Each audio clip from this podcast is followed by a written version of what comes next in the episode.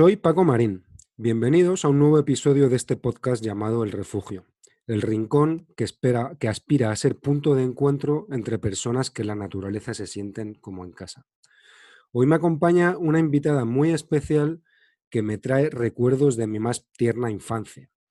Yo nací en el año 1982, es decir, que ahora tengo 38 años y me encuentro en ese momento en el que uno no sabe si es joven o si es viejo desde luego joven de espíritu. Eh, y en mis primeros años de vida, eh, digamos que hubo dos personajes que mm, eh, influyeron de manera determinante en el vínculo que hoy siento con la naturaleza. El primero de ellos fue Jacques Cousteau, explorador francés del mundo submarino, siempre ataviado con su gorro de lana rojo y a borde del buque Calipso, Em, a través de él descubrí las profundidades del mar y recuerdo que me impresionaban mucho sus filmaciones de tiburones. Em, gracias a él, una de las primeras profesiones que pasaron por mi mente fue la de ser biólogo marino o oceanógrafo. Em, y el segundo personaje que no solo influyó sobre mí, sino que influyó sobre miles de españoles, sobre varias generaciones de, españoles, es el gran Félix Rodríguez de la Fuente, naturalista y divulgador que a través de su serie El hombre y la tierra eh, o también de su enciclopedia de la fauna influyó sobre muchísimas generaciones de españoles entre las que yo, por supuesto, me encuentro. Digamos que hay, como niño, eh, tengo cuatro imágenes eh, bien nítidas en mi recuerdo em, sobre Félix Rodríguez de la Fuente. La primera es quizá el recuerdo más icónico que, muchos de vosotros también recordaréis, ¿no? y es sus imágenes de él rodeado de su manada de lobos, em, en el que le chuperretean eh, de manera completamente confiada, reconociéndole como un miembro más de esa manada. La segunda escena em, es Félix con, sus aves, ¿no? con sus águilas, con la cetrería. Eh, cuando era niño, em, la verdad que impresionaba mucho ¿no? Ese, esa cercanía eh, que, tenía, que tenía él con las aves. Em, la tercera era su, su, narración seductora ¿no? y su carisma digamos, infinito, ¿no? Hay que, no solo hay que saber de determinadas cosas, sino que hay que saber contarlas, ¿no? Y, desde mi punto de vista, Félix era eh, pues un embaucador, ¿no? Un, gran seductor. Y la última, y esta eh, a modo ya más de anécdota, eh, bueno, yo crecí con la, con la música de Enrique y Ana y, y claro, también recuerdo eh, la famosa canción dedicada a Félix que cantábamos en el coche y que en realidad era, era bastante, ahora a toro pasado, era de lo más triste, ¿no? Para cantarla, para cantarla como la cantábamos eh, de niños. Así que mm, para mí la verdad que es un gran honor y un gran placer eh, tener hoy como invitada en este podcast a su hija Odil Rodríguez de la Fuente. Em, Odil es bióloga, es eh, directora de cine, em, eh, ha sido autora del libro sobre su padre Félix, un hombre en la tierra, y además es em, directora de la fundación eh, que lleva el nombre de su padre para promover, digamos, el legado intelectual que fue grande. ¿Qué tal, Odil? ¿Cómo estás? Gracias por aceptar mi invitación y compartir esta charla con nosotros. Pues muy bien, Paco. Encantada de estar también contigo y con, con vosotros, con los que nos escucháis. Encantada. Este podcast es hijo del confinamiento, ¿no? Empezó en mayo con, José Díaz, ¿no? A quien bien conoces como, como primer invitado. Y muy a mi pesar, de, comienzo el podcast siempre con la misma pregunta y la termino siempre con la misma pregunta, ¿no? Y en tu caso es cómo, cómo estás viviendo este tiempo de pandemia. Pues no demasiado mal, la verdad, me tengo que considerar muy afortunada comparada con el resto de la gente con la que estoy hablando y sobre todo la gente que, vive en ciudades. Yo vivo en un pueblo, en Guadalajara, y tengo verde. Ahora mismo estoy mirando por mi ventana un nido de golondrinas que vienen todos los años y tengo acceso también al campo, o sea que incluso durante el periodo donde no podíamos salir, pues yo la verdad es que tengo que confesar que rompí la ley. Fui una ilegal total porque salía por las noches con un frontal de estos de, ya sabes, ¿no? Que te pones en la frente una luz de estas y me iba por ahí a investigar y estaba la naturaleza pues de fiesta.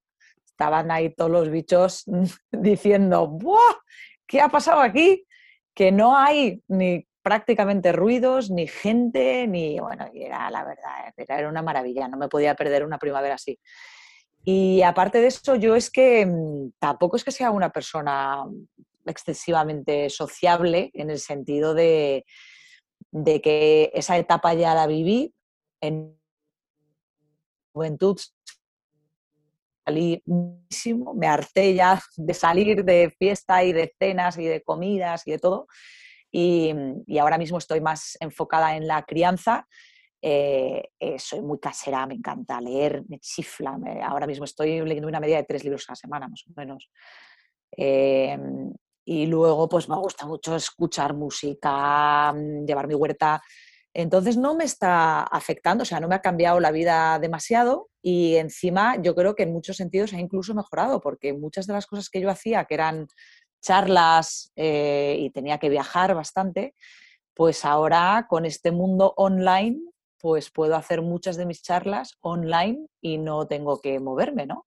Con lo cual hay muchas reuniones también y, y bueno, yo sobre todo como lo que hago es escribir, ahora estoy también metida en en escribir un nuevo libro este sobre cambio climático, o sea que este me va a llevar eh, mucho más tiempo y mucho más trabajo.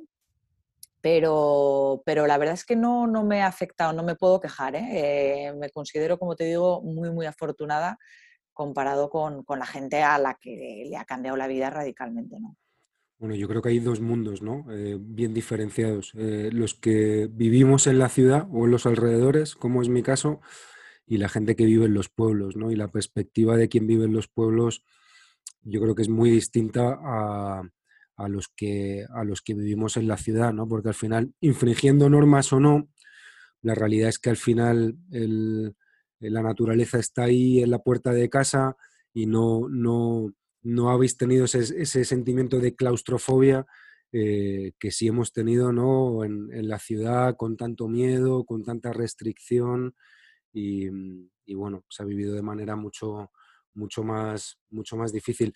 Es curioso, no sé si, si estás de acuerdo conmigo, pero Guadalajara, últimamente no paro de oír hablar de Guadalajara y, mm, y es curioso porque me da la sensación como que no tiene como destino de naturaleza, no tiene frente a otras provincias cercanas a Madrid, como puede ser, como puede ser Segovia, por ejemplo. ¿no?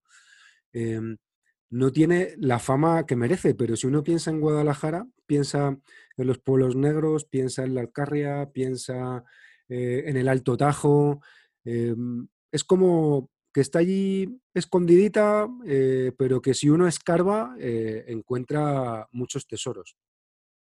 es una verdadera pasada. O sea, yo he viajado bastante por España y fuera de España y te digo que lo de Guadalajara es impresionante, sobre todo porque es la gran desconocida y porque todavía tienes la suerte de poder irte a parajes donde no te cruzas con un alma en tres días. Y, bueno, y también, vamos, esto la gente se va a pensar que soy una, una no sé, que vivo al, al margen de la ley, pero es que también en eso, como hago acampada libre, y se supone que no se puede hacer, bueno, sí es verdad que se puede hacer vivac y este tipo de cosas, pero en Guadalajara es de las provincias donde, donde lo puedes hacer, porque es que, mm, es que no te cruzas con un alma, ¿no? Y donde puedes beber directamente de un río y donde te puedes eh, bañar, por supuesto, y estar en bolas y no ves a nadie. O sea, es que es, es que es una maravilla, es una joya.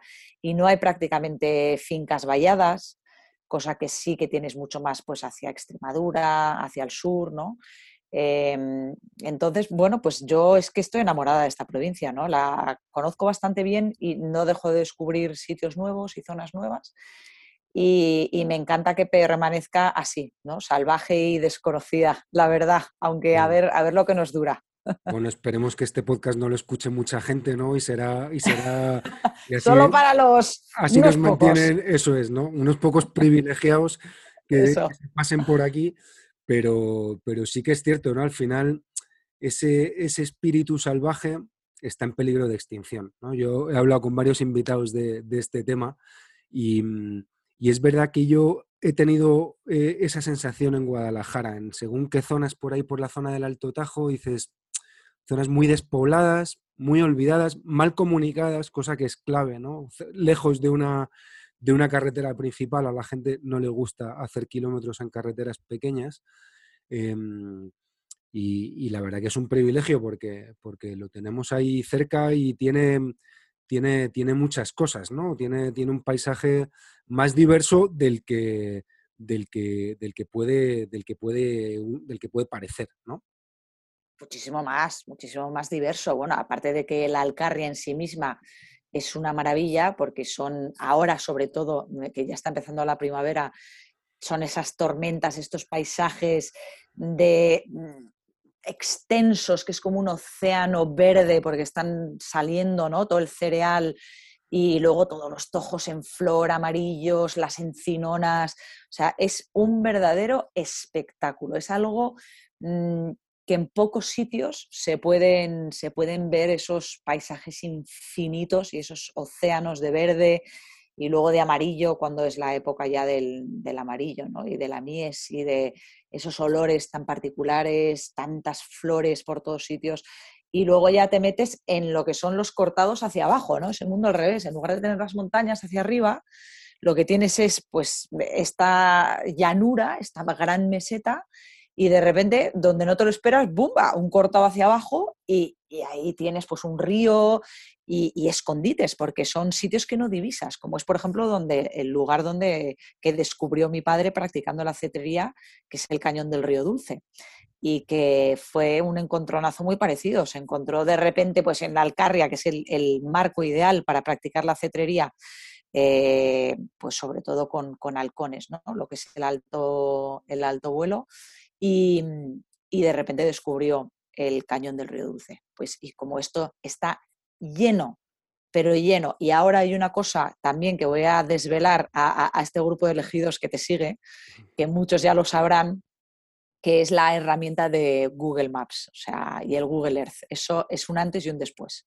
porque yo utilizaba antes mapas militares, pero claro, o sea, donde haya un Google Earth que puedes meterte, ampliar, ver caminos, bueno, bueno, ahí eso, eso es que descubres de todo, ¿no? Y, yo así, pues hay sitios que son idílicos, absolutamente idílicos, y que la gente no se imagina que los tiene, pero a muy pocos kilómetros de Madrid además. Sí, ahí, ahí parece como que la, fama, eh, en términos de naturaleza, parece que la fama se la lleva siempre como las grandes montañas, ¿no? Pues el, Pirineo, los picos de Europa, em, la Sierra de Guadarrama en Madrid, ¿no? Que la Sierra de Guadarrama está petada de gente, ¿no? Petada, petada. Es muy bonita, pero está muy, muy, muy explotada. Y hay una media montaña, ¿no? Un paisaje además que es muy, muy español, ¿no? Esto que comentabas de las encinas, de los campos de cereal, de las buitreras, los cañones. Em, que, lo hay en Guadalajara, que lo hay en Extremadura, que lo hay en Ávila, que lo, bueno, en realidad en todo, lo, hay en, muchas, en, todos lados, ¿no? Sí, sí. Y, que está como mucho menos explorado eh, y que realmente es, es muy característico de, de, nuestro país y afortunadamente uno puede encontrar ahí todavía cierta soledad, ¿no? Total, total. Y yo te digo, yo para mí conozco también muy bien Guadarrama y he hecho pues lo típico, no tienes que ver esto, bueno, pues vas y lo ves, vas y lo ves y digo una y, ninguna más, porque ya he cumplido, lo he visto, he estado, ¿no?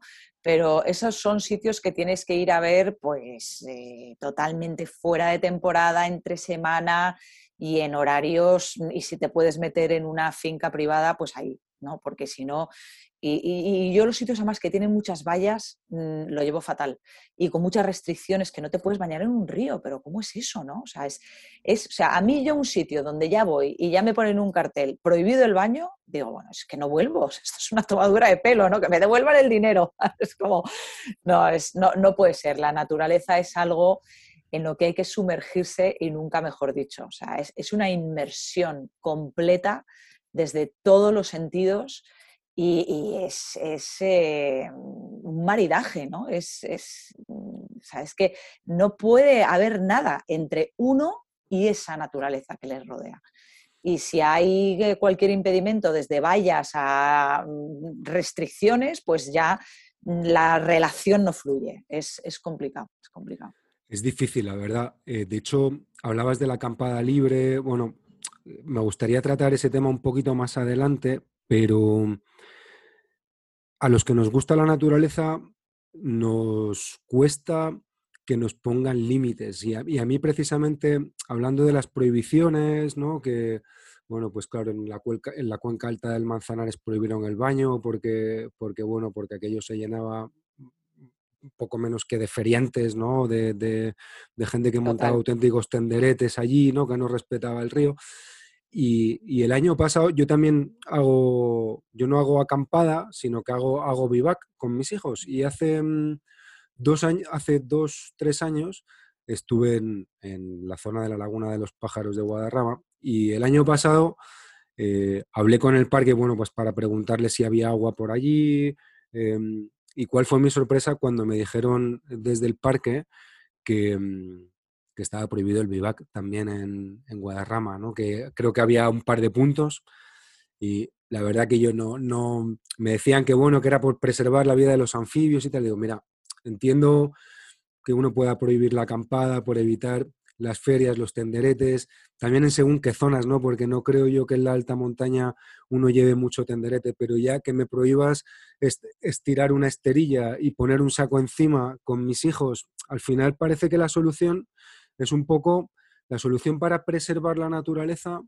es alejarnos de ella, ¿no? Y efectivamente prohibirme dormir, prohibirme bañarme, al final claro. me está poniendo como como barreras, ¿no? Es, Eso no es, una, no es sumergirte en ella, ¿no? Es como verla, ver los toros desde la barrera, ¿no? Dices, bueno, hay como, como una barrera entre la naturaleza y, y, donde estoy yo que me impide pues interactuar con ella, ¿no? No, yo, yo entiendo eh, que, es que hay mm, dos mundos y eso es así y no es una manera de ser elitista, pero es que es la realidad y hay eh, un poco pues una buena parte de la población que van afortunadamente a los sitios donde va todo el mundo eh, y, que, que, efectivamente son de tenderete y de radiocasete y de llevarse, o sea, todo lo que puedan y más. La, casa llevarse la casa a cuestas, totalmente. Y entonces, efectivamente, pues hay zonas que están habilitadas para ese fin y que desde luego hay que promover el que haya un contacto con la naturaleza, aunque sea desde esa conciencia, ¿no? desde la conciencia de los que van con la casa a cuestas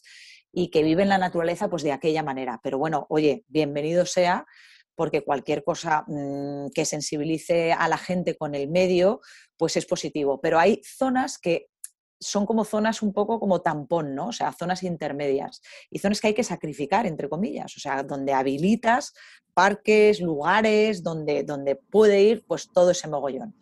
Pero luego están las zonas donde además es que no quiere ir eh, eh, eh, este perfil de persona. ¿Por qué? Porque como dices tú, son de acceso muy complicado, son zonas que no se conocen, que no están anunciadas y que, y que es una naturaleza todavía mm, pues, pues muy salvaje y, que a lo mejor no es tan aparentemente vistosa porque no tiene pues ese punto de atractivo o esa marisma donde va todo el mundo con, con, esa eh, puente habilitado y con esas pasarelas también maravillosas de madera y con todos esos cartelerías y tal pero sin embargo es un sitio pues donde te llenas de barro, donde mm, te, como digo yo, ¿no? O sea, haces una inmersión profunda y verdadera en ese medio. Entonces, yo lo que creo es que mm, hay diferentes niveles de conciencia y de desarrollo personal para mm, acceder a diferentes niveles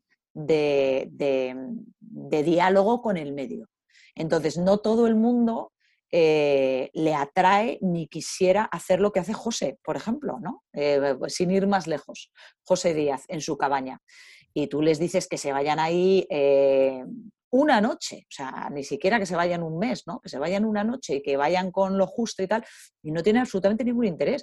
Y genial, fantástico, es que, es que así tiene que ser. Y además no hay que, forzarlo. que así sea. Que así sea. y no hay, no hay que forzarlo. Cada uno tiene su, su ritmo y cada uno tiene su nivel de madurez y, cada uno tiene su, su nivel de, de, diálogo y de relación, ¿no?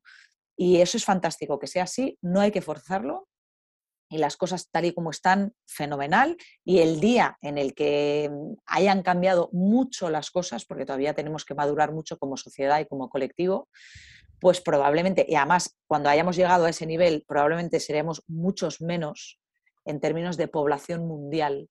Seremos personas con un nivel mucho más alto de educación, de sensibilidad, eh, en todos los sentidos, ¿no? A nivel socioeconómico tendremos otro paradigma, otro sistema socioeconómico, o sea, el futuro con el que yo sueño, por lo menos, y yo que sí creo que es posible.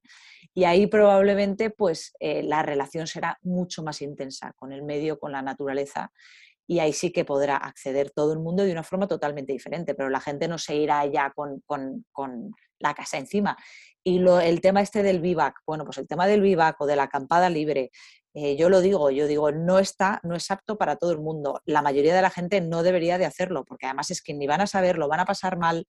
Eh, mm, y el que sí está acostumbrado y lo quiere hacer, que lo haga desde luego como probablemente lo hace, que es desde el amor, desde el respeto, desde incluso, a mí me han multado una vez, por ejemplo, me han puesto una multa de 600 euros y también estaba con mis hijos.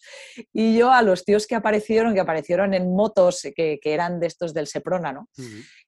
bueno, yo primero mm, estaba fascinada porque, bueno, imagínate, me pillan en el río, en camiseta y en bragas. O sea, yo como, ¡ah! menos mal que por lo menos estaba en camiseta y en bragas, porque si no hubiese sido, imagínate, qué vergüenza, vamos. Y esto como a las 9 mm, de la mañana. Y yo estaba ahí pues cogiendo agua o algo así, ¿no? Y de repente me, aparecen dos del Seprona estupendos, jovencísimos, guapísimos, sea, vestidos como de MacGyver en unas motos y yo, claro, yo como ojiplática, como si hubiera aparecido de repente Superman, ¿sabes? Y los otros en plan como, señora, y yo como, bueno, por favor, que sí, que, que tengo arrugas, pero no me hablen aquí como si fuese yo, o sea, encima tonteando. y los otros indignados, como, ¿qué hace aquí? O sea, echándome una bronca que te mueres. Y yo dándoles la enhorabuena y diciendo, bueno, qué maravilla. Miren, llevo años haciendo esto y nunca me han pillado. Y no puede ser. O sea, mira, es que fue tan cómica la situación y cuando ya después de todo, o sea, yo dándoles la enhorabuena diciendo, pero ¿cómo vais? Encima estupendos. Oye, sois los mejores. Bravo, bravo, bravo. Y el tío poniéndome la multa y yo dándole la enhorabuena. Y cuando ya me cogen el DNI y me ven el apellido, bueno, claro, el tío casi llorando, diciendo, bueno, cuando se entere mi mujer de que le he puesto una multa a la hija de Rodríguez de la Fuente, me va a matar, me va a matar. Bueno, es que fue de verdad toda la situación. Y yo les decía, pero si en el fondo os estamos haciendo un favor, porque si yo veo cualquier cosa rara, yo enseguida os llamo. O sea, yo estoy aquí de un par de ojos más supervisando todo esto y toda la zona y tal. Pero bueno, que con esto te quiero decir que, mira, España afortunadamente es muy grande, tenemos muchísimos rincones y, hay una naturaleza exuberante, maravillosa, y, yo estoy convencida de que a la naturaleza le encanta que disfrutemos de ella y nos sumerjamos en ella. Y la gente que dice, ay, no, porque luego no puedes coger ese anfibio, no puedes. Claro que sí, hombre. A ver, no puede todo el mundo salir en masa, abrazarse a los árboles y a, coger a los anfibios porque la hemos cagado. Pero si tú vas en esos rincones y tú coges una salamandra y se la enseñas a tus hijos y tus hijos cogen unos renacuajos y, como, y tocan el barro. Bueno, de hecho es que acabo de leer, cosa que he descubierto que me he quedado fascinada, que al parecer hay unas bacterias en la Tierra que tienen propiedades antidepresivas y están estudiando esto. Entonces, eso explica por qué desde la gente que trabaja con las manos sin guantes, con las manos la tierra, coge la tierra, los niños que se manchan, que se llenan de barro, los bebés que comen tierra. O sea, que es que hay, hay eh, a nivel científico unos microorganismos que, como sabrás, somos ecosistemas de microorganismos, albergamos muchos más microorganismos con un ADN ajeno al nuestro que células propias con nuestro propio ADN. O sea, tres veces más eh, mm, microorganismos con un ADN ajeno al nuestro que células propias. Con lo cual se está descubriendo que esa microflora interna en, todos nuestros orificios, en nuestro sistema digestivo eh, y externa en nuestra piel, en nuestro pelo, en, bueno, todo, sobre todo nosotros, eh, pues cumple unas funciones importantísimas tanto a nivel de nuestras respuestas inmunes como de nuestra personalidad, como de nuestras emociones. Y la Tierra de verdad nos vincula, ¿no? O sea, de verdad es, es nos alimenta y de forma científica y, es antidepresiva, si es que ya es lo que me faltaba por oír. Y, luego también han detectado, y esto también te va a hacer mucha gracia, que los seres humanos tenemos una capacidad especial para oler la tierra mojada, ese olor tan maravilloso de cuando hueles una tormenta, que es uno de los olores más, más maravillosos que se pueden oler en el mundo, el olor a la tierra mojada. Pues hay una sustancia química también, que ahora se me ha olvidado el nombre, que se llama no sé qué X, algo con X y con G, em, que al parecer hay una razón evolutiva para que podamos detectar ese olor y nos traiga tanto placer y es el, bueno, pues la importancia que tiene el agua ¿no? y el poder saber y oler los lugares en los que ha olido y que ha tenido una función importante pues, en la evolución del Homo sapiens. Em, llega 2020 eh, y justo al comienzo de la pandemia eh, aparece eh, tu libro, Félix, un hombre en la tierra, del, que, del que eres autora, en el que bueno, organizas, recuperas, coordinas, recopilas un montón de, textos que escribió tu padre. Me gustaría saber cómo, cómo, fue el proceso y, entiendo que además eh, sentirías cierta responsabilidad al hacerlo. Sí, ah, bueno, mira, más que responsabilidad, em, lo que sentía era como si tuviese una joya como algo muy delicado y muy importante entre manos y lo que tenía era, por un lado, como prisa, ¿no? o sea, impaciencia por sacarlo a la luz y porque la gente pudiera acceder a ello. Y por otro lado, pues mucho mimo, una sensación también de gratitud y, de, y del privilegio que suponía el poder, pues eso, ¿no? Como cuando descubres lugares en la naturaleza recónditos, escondidos, pues sientes esa sensación como de ¡buah! qué pasada, ¿no? O sea, qué privilegio y, un profundo sentido de gratitud. Pues esto era muy parecido. Esto era encontrarme con pasajes que eran como, ¡buah! Sea, qué gozada, ¿no? Y decir, este, este, ir cogiendo perlas, ir haciendo un collar de perlas maravilloso. Y, pues la verdad es que, fue, ha sido un proceso maravilloso, eh, que me ha llenado muchísimo, me ha inspirado eh, muy satisfactorio porque, claro, mm, hacer una inversión en la obra de alguien, fuera mi padre o no, ¿no? Eh, pero claro, es un proceso arduo, sobre todo cuando esa persona es tan prolija en, bueno, en todo lo que deja, de radio, más de 300 horas de radio, eh, no sé cuántos programas de televisión, anteriores incluso al Hombre y la Tierra, enciclopedias, libros, cartas, bueno, muchísimo. Y entonces, claro, pues se puede hacer desde luego tedioso, se puede hacer también infructuoso. Y en este caso no, en este caso era como eh, dar con un diamante, con una perla, con uno, o sea, una cosa detrás de otra, ¿no? O sea, realmente eh, fue muy gozoso el proceso. Y, y, luego el sacarlo, luego hacer las introducciones a cada uno de los capítulos, ordenarlo, ordenarlo de una manera Mm, que llegase mejor, o sea, que, unos pasajes reforzasen a otros y que le diesen sentido. O sea, casi era como ir completando líneas de pensamiento que, estaban ahí y que inquietaron a mi padre durante años. Y se ve como una madurez, ¿no? Como va poco a poco sobre esa misma línea, va construyendo y con pasajes que muchas veces tienen años de distancia entre ellos, pero que al editarlos y al ponerlos uno al lado del otro, es como que vas completando pues ideas e inquietudes que ves que están ahí, ¿no? Y que, y que, mi padre las tenía ahí y fue pues mm, resolviendo esas inquietudes y esas dudas pues, a lo largo de su vida. Y entonces es una forma muy diferente de aproximarse a la filosofía, al pensamiento de mi padre, a sus vivencias, es, muy autobiográfico también.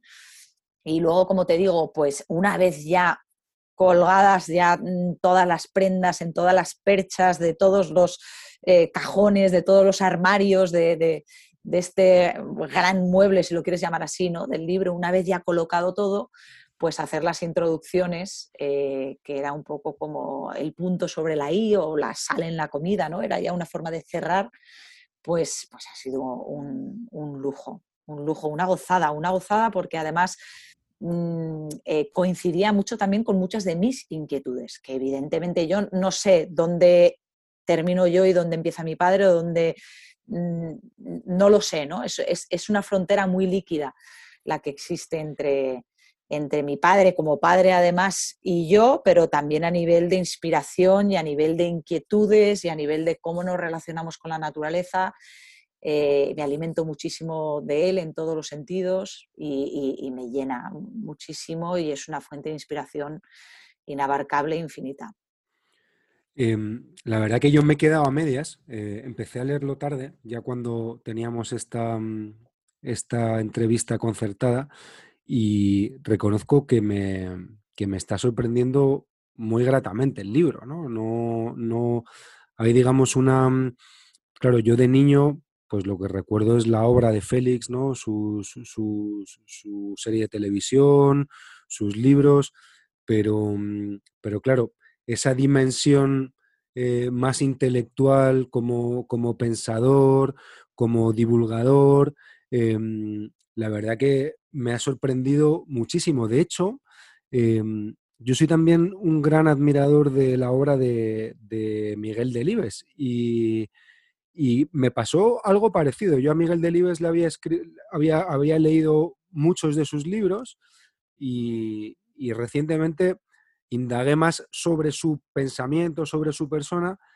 y me llamó la atención ese espíritu eh, conservacionista, Em, y sobre todo, en el caso también de tu padre, me ha llamado la atención, ¿no? Tiene como ciertas dotes eh, como visionarias, si me, si, me permites la, palabra, ¿no? Me, sorprende que un tipo en los años 70 eh, hablara de, de, cultura del exceso de cultura tecnológica, de los desequilibrios del ser humano en la naturaleza, eh, que hablara ya de la contaminación. Em, da, un poco de, ¿no? da un poco de, cosa, dices, eh, en los años 70, y, da que pensar que digas, 40, 50 años después, esto mismo sigue pasando, pero no sigue pasando como pasaba entonces, sino que, sino que es muchísimo más grave, ¿no? Exacto, elevado al cubo. Pues, pues sí, la verdad es que era, era un visionario, pero, pero yo opino de verdad em, que esto, a ver, ¿cómo, cómo, cómo podríamos, a qué podría compararlo? Es como la belleza de lo simple, ¿no? Que cuando tienes un artista que a veces dices, pero, pero qué belleza, ¿no? Y además es tan simple. O sea, hay, hay gente como que se complica mucho y luego es como que no, no llega, ni siquiera, ¿no? Y es todo súper complicado. Pero hay gente que con tres trazos es un artista, ¿no? Y es, y es tan simple y, a la vez de, tal profundidad y tan bello. Y eso es lo que yo creo que ocurre eh, con realizaciones importantes en la vida, existenciales, humanistas, que son cosas que están por encima del tiempo y del espacio, ¿no? Y que yo creo que son las grandes cuestiones que se ha hecho la humanidad a lo largo de toda su historia y que son verdades de perogrullo, pero que luego son tan simples que dices, pero coño, ¿cómo no he caído yo antes en esto? Y te pasa mucho con la gente del campo. Gente como un pastor que no habla prácticamente y que cuando habla dice una frase que te quedas, o sea, te quedas de lado. Dice, ostras, ¿sabes? Ostras, y te quedas pensando. Yo yendo a la universidad y este señor. y te quedas pensando un mes, te quedas ahí pillado con la frase que ha dicho, en plan, ostras, ¿sabes? Entonces, esto es lo mismo, es decir, son cosas de perogrullo. O sea, mm, que sí, que era un visionario, porque habló de las energías renovables y hay muchas cosas que son muy de actualidad.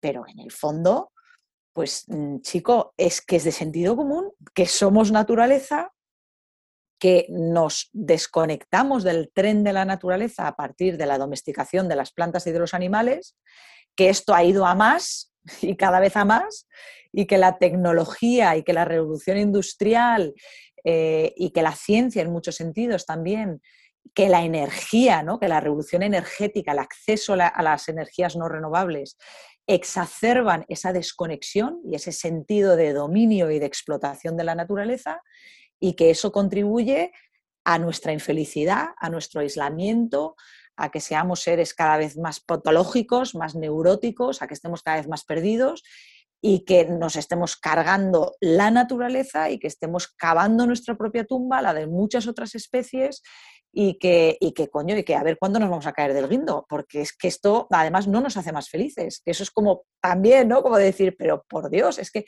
si esto lo hemos visto en las películas de los vaqueros y de los indios, si es que todos los que teníamos dos dedos de frente nos damos cuenta que los iluminados y los sabios eran los indios y los que eran unos bestias eran los, los, los vaqueros. Esto de toda la vida, ¿no? Entonces, esto es exactamente lo mismo. O sea, en el fondo es como las verdades del barquero, es de profundo sentido común.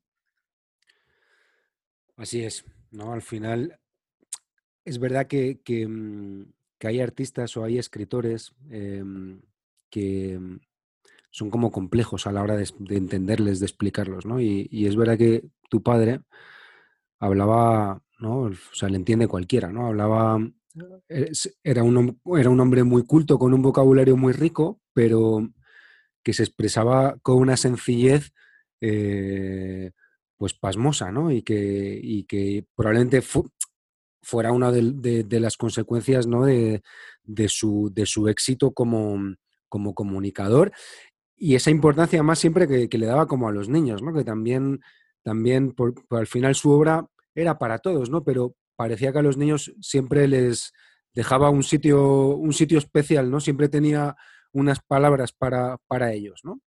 Totalmente, sí, sí. Eso, eso dice mucho mm, desde el punto de vista además más intelectual, porque los seres humanos y sobre todo los civilizados, ¿no? entre comillas, somos muy dados al análisis intelectual y, entonces desde el punto de vista de la comunicación, pues mm, la gente que ha estudiado periodismo, que ha estudiado comunicación, te dirán que hay una cosa que se llama público objetivo y que tú tienes que hablar de una determinada manera dependiendo de cuál sea tu público objetivo sobre todo de la edad, del nivel de educación, eh, del sector eh, económico, social, bueno, pues mm, de muchísimos factores, ¿no? ¿Cuál es tu público objetivo? Y dependiendo de eso, te diriges de una manera, te diriges de otra, modulas tu lenguaje, etc. Y ahí, pues como en tantísimas otras cosas, mi padre rompe todas las reglas, porque él llega al público de forma totalmente transversal y a todo el mundo y en todos los rincones de España. Porque a mi padre voy al País Vasco y me dicen que es vasco. Voy a Cataluña y me dicen que es catalán.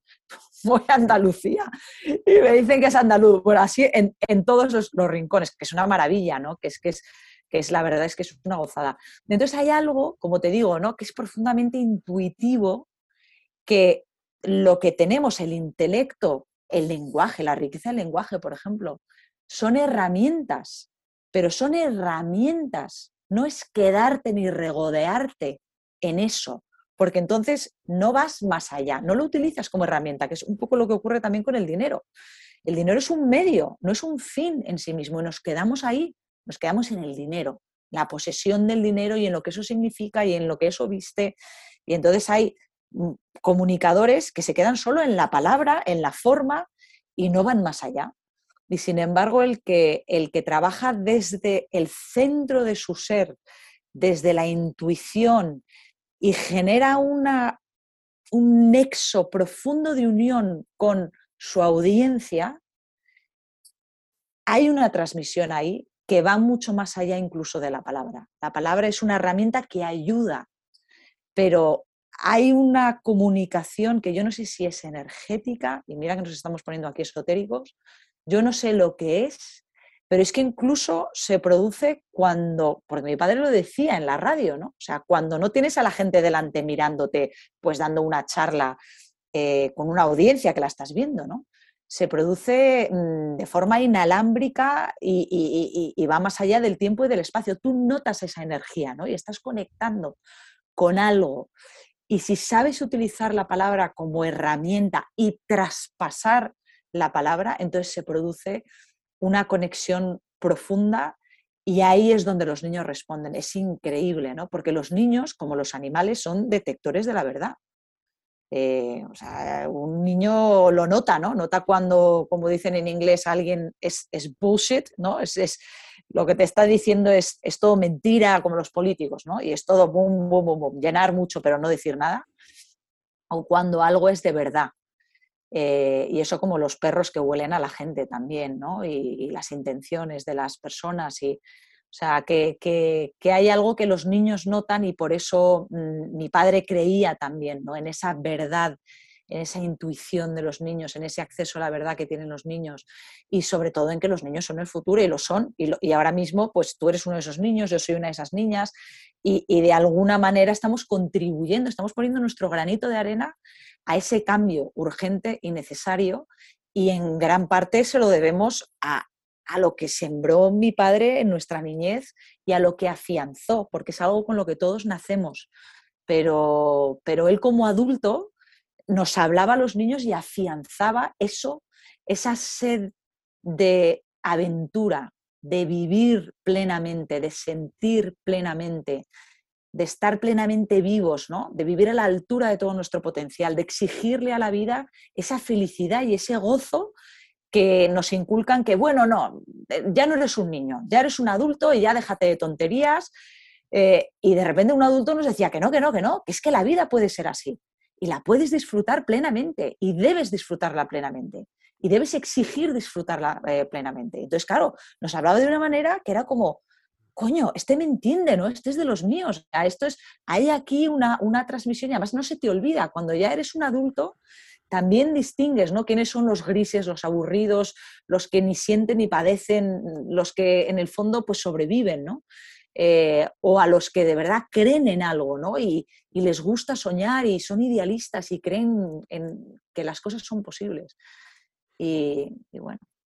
Bueno, de hecho en eso tu padre lo hizo con su propio ejemplo, ¿no? Él, em, estudia medicina, se hace odontólogo em, y, y, hay un momento, ¿no? En el que está ahí ya pasando consulta, pero a la vez se le cruza la cetrería, Em, y decide que, bueno, que eso de la, de la, odontología es mucho más aburrido que la cetrería y, se dedica a la cetrería y se dedica a la aventura, ¿no? Y, entiendo que eso, con, con, todo lo que ello conlleva, a toro pasado se ve todo muy bien, muy romántico, muy bonito, al final se convirtió en un gran personaje, pero, pero cuando tomó esa decisión en su vida, pues no sería, no sería tan sencillo, ¿no?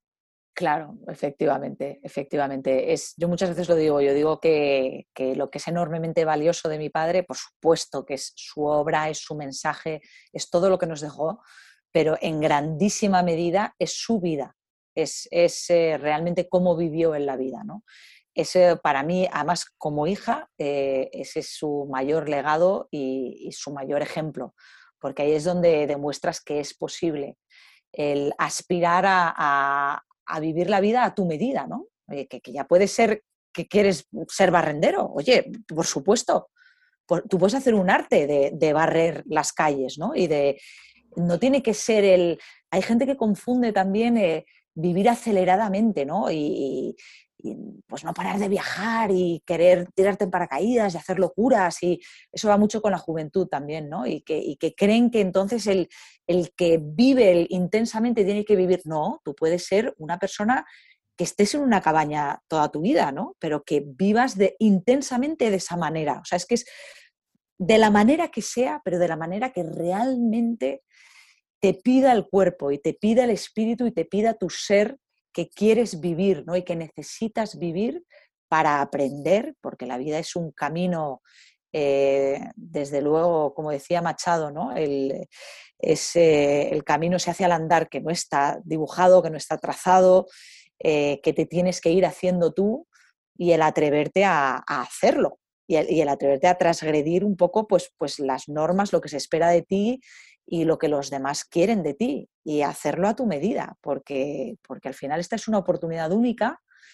por supuesto, con todo, con todo el amor, con todo el respeto, que eso también es fundamental, porque también hay muchos rebeldes que, que, lo son porque en base a algo, ¿no? Por, ser rebeldes en contra de algo, se definen en oposición a algo y eso es más de lo mismo. Eso es o porque sigues o porque vas en contra, pero en el fondo es, es más de lo mismo, ¿no? Entonces es buscar tu camino desde el respeto, desde el amor y desde ese crecimiento y desde, ese gozo que te da el fluir con la vida, eh, compartir eso con los demás, que ya es lo último, ¿no? Y, contribuir a que cada, cada, una de las personas que te rodean sean también felices y encuentren su propio camino también, ¿no? Y, y lo individual se convierte en colectivo poco a poco. Hablando de, mm, del camino de tu padre, ¿no? De cómo él fue decidiendo su propio camino, llama mucho la atención eh, sus primeros años de vida, ¿no? Él nació en, Pozas de la Sal, provincia de Burgos. Em, nació a finales de, los años 20, creo, ¿no? O sea, que, que, coincidieron sus primeros años de vida con la guerra civil y llama la atención siendo un hombre eh, tan culto que sus diez primeros años de vida estuviera sin escolarizar porque, porque su padre, tu abuelo, no creía en la escolarización temprana y se pasará sus diez años. Mm, además, yo creo que esa zona de Burgos tampoco se, la, guerra civil tampoco se sufrió de manera muy, muy, muy, muy marcada, muy intensa. Entonces, él, cuando habla de esos años, habla de una felicidad asalvajada eh, que creo que fue determinante para, acabar tomando la decisión que, tomó luego en su vida adulta.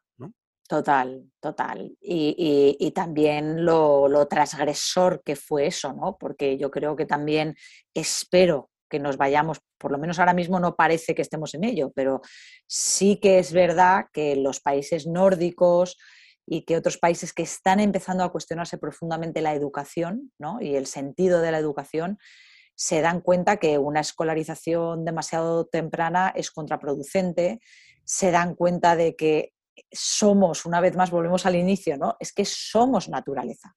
Es que este, este, este periodo desde que empezamos a domesticar a las plantas y a los animales, es decir, el inicio del neolítico, pero ya desde que empezamos a vivir en ciudades-estado, en ciudades y sobre todo desde la revolución industrial, supone un 1-2% del tiempo que hemos pasado sobre el planeta como Homo sapiens sapiens. O sea, de forma idéntica a lo que somos actualmente, anatómicamente, intelectualmente, idénticos hemos estado aproximadamente unos 200.000 años sobre el planeta.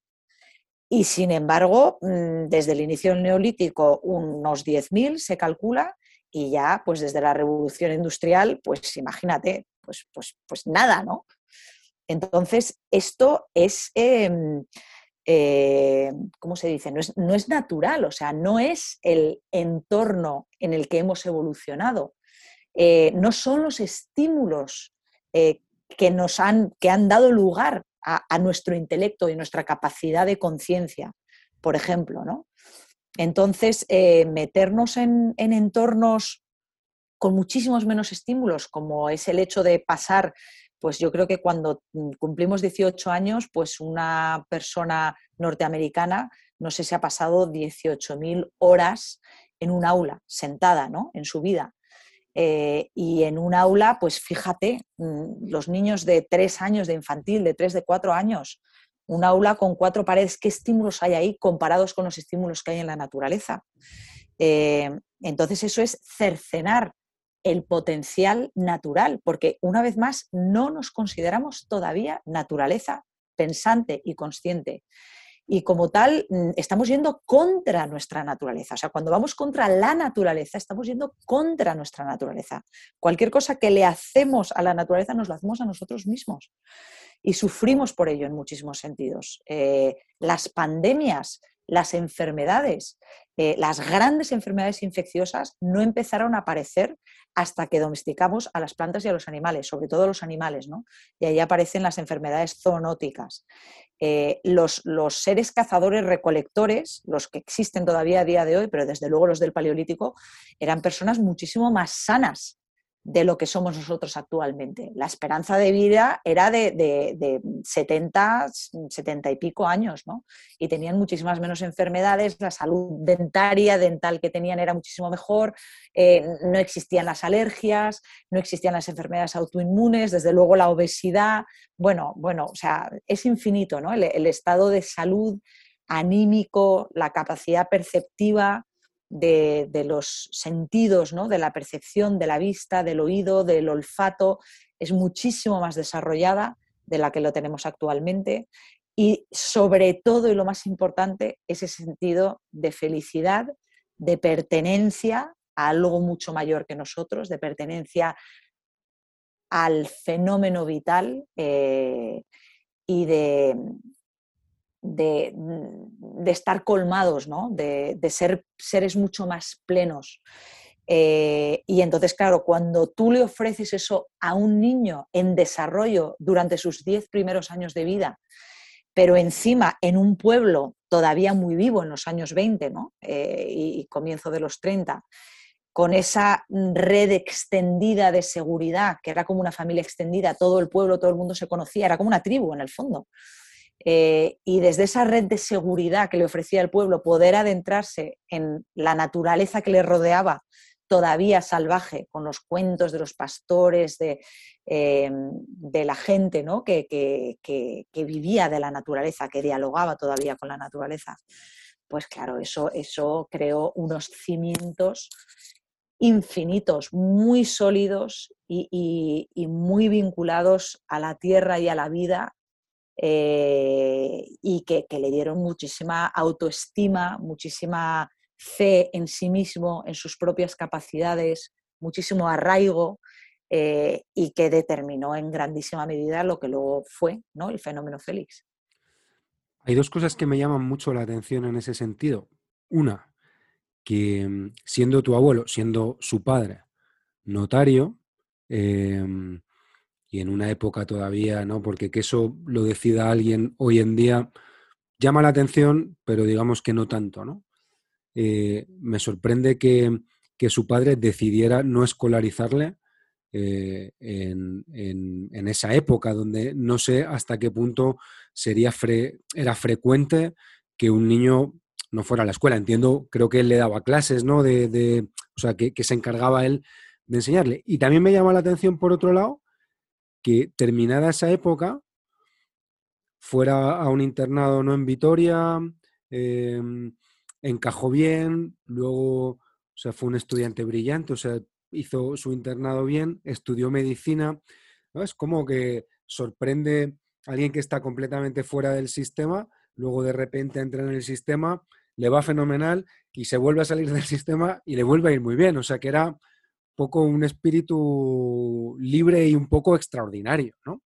Sí, sí, pues, pues mira, en relación a lo primero, efectivamente, a mí me cuenta mi tía, que es la única hermana de, de mi padre, que mi abuelo era un hombre muy adelantado a su tiempo. A ver, te voy a dar ejemplos, ¿no? Primero, lo de la escolarización de mi padre, o sea, eso clarísimamente era un, un síntoma de que era un hombre muy moderno, muy liberal y muy adelantado a su tiempo. Eh, segundo, eh, el que decidieran tener conscientemente pocos hijos, dos hijos en aquella época, ¿no? Un, chico y una chica.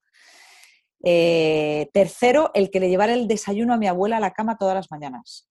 imagínate un hombre en aquella época, o sea, eso es inaudito, inaudito totalmente. Bueno, pues al parecer le llevaba el desayuno a mi abuela y la tenía en palmitas a mi abuela. Eh, mi abuela también era una mujer, impresionante. Era una mujer de una pieza y te voy a dar un ejemplo eh, que ahí ya te vas a quedar alucinado de, qué tipo de mujer era. eh, con una sabiduría natural impresionante. Cuando muere mi padre, que tú imagínate que era su único hijo varón y el primer hijo que tuvo, porque mi tía es la hermana pequeña de mi padre, em, mi abuela, para mi abuela fue un golpe tremendo y de hecho a los dos años murió ella, ¿no?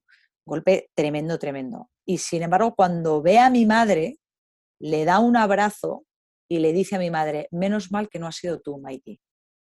Tú imagínate qué tipo de mujer la madre de, su hijo, ¿no? O sea, con el amor que tenía mi abuela a mi padre, qué generosidad y, qué saber, ¿no? Que, el lugar que ella estaba ocupando para decirle algo a mi madre, claro, porque se daba cuenta que si tenía que ser uno de los dos, que, nosotras nos quedáramos sin madre era una tragedia, ¿no? Al lado de que nos quedáramos sin padre, por ejemplo, eh, con la edad que teníamos y todo. Entonces, tú imagínate qué generosidad por parte de, de mi abuela.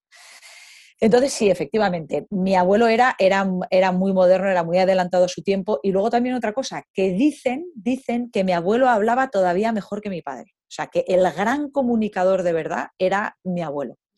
Que, era impresionante, como, como, hablaba y el lenguaje que utilizaba y, el castellano que utilizaba, se leía el miocid en, en su casa, o sea, era, era mucha, inquietud intelectual. También era una persona que cuando volvía a casa, pues por ejemplo decía, jo, qué barbaridad, he visto a no sé quién cortando un árbol, o sea, que ya también, ¿no? El respeto, el cariño a la naturaleza era algo que mi padre mamó en su casa.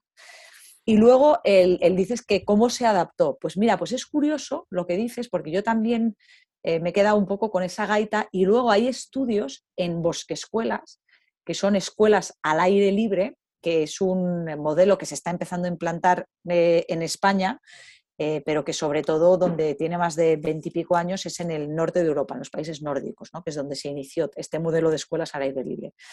Y bueno, pues la mayoría de los casos son para infantil y en algunos casos también para primaria.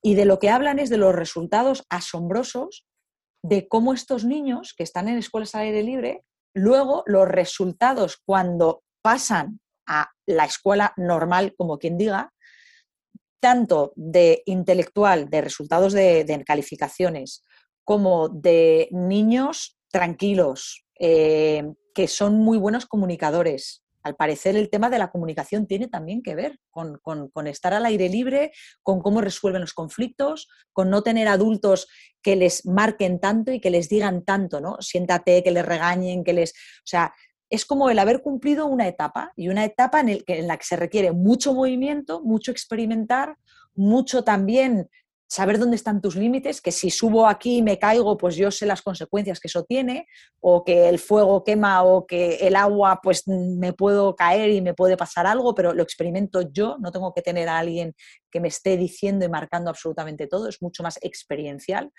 pues que todo eso luego contribuye a que sean niños mucho más reposados, que no tengan ningún problema de déficit de atención eh, y que se adapten mucho mejor luego ¿no? a la vida como más sedentaria, más... Es curioso. Y entonces, ese, pues mira, ahora que me has comentado esto, pues, eh, pues es algo que se está viendo ¿no? en estudios de, niños que salen de escuelas al aire libre.